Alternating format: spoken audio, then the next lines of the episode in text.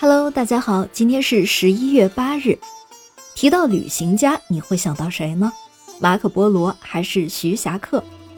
这些旅行家们凭着浪漫的情怀，用自己的双脚丈量着世界。我们今天要讲的呢，也是一位旅行家，他来自阿拉伯，叫做伊本·白图泰。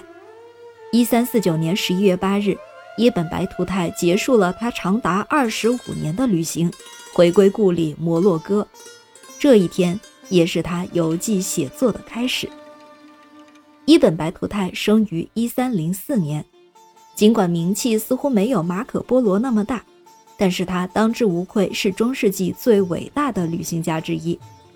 年轻的时候，白图泰受过良好的法学和文学的教育，还受过法官的专业训练。他二十一岁时，一次前往麦加朝圣的行程。使他改变了初衷，名胜、风土、民情，一个地方有一个地方的样，如此丰富多彩，他不愿意回家了。从此开始了他的旅游生活。白图泰开始走的地方主要是阿拉伯世界，因为在这些地方旅游既无语言的障碍，风俗习惯也颇接近，容易获得食宿的方便。但是随着他旅游中眼界的开阔，各地奇风异俗的吸引。使他越来越渴望着见到更多的新的地区。一三二六年，他穿过阿拉伯沙漠，来到了波斯湾边上的巴士拉城。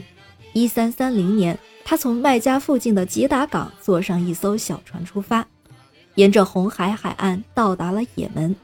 不久，他又沿着东非的海岸到达了索马里、肯尼亚和坦桑尼亚。一三三二年。他又从伊朗南部出发，乘船渡波斯湾，到达巴林。不久，他又从叙利亚出发，到达了小亚细亚，绕过亚速海，进入了北高加索地区。最后，他到达了印度。白图泰当时的行程已经走得相当远了，但是他却并没有因此而满足。一三四二年，他又从印度的德里出发。从这个时候开始，他遇到了很多的艰难险阻。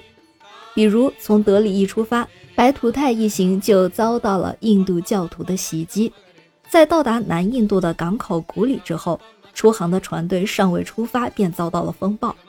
白图泰后来到马尔代夫，可以说是被迫流落。他在马尔代夫停留了九个月，被任命为当地的大法官，甚至被迫娶了国王的女儿。但是白图泰却不想留在马尔代夫，于是他故意在法官职位上渎职。最终被赶出了这个国家。接下来，他去了西兰，看到了亚当桥，但是他的船随后又遇上了风暴，又被海盗抢劫，使他被迫又折返古里，然后又是马尔代夫。这一次，他找到了一艘来自中国的船只，并顺利地经过马六甲海峡，沿着越南海岸北上，最后到达了元朝南中国的主要港口泉州。他一路游历。由泉州、广州、建昌、鄱阳、杭州直达北京，所以在一些故事中，白图泰也被称为元朝的客人。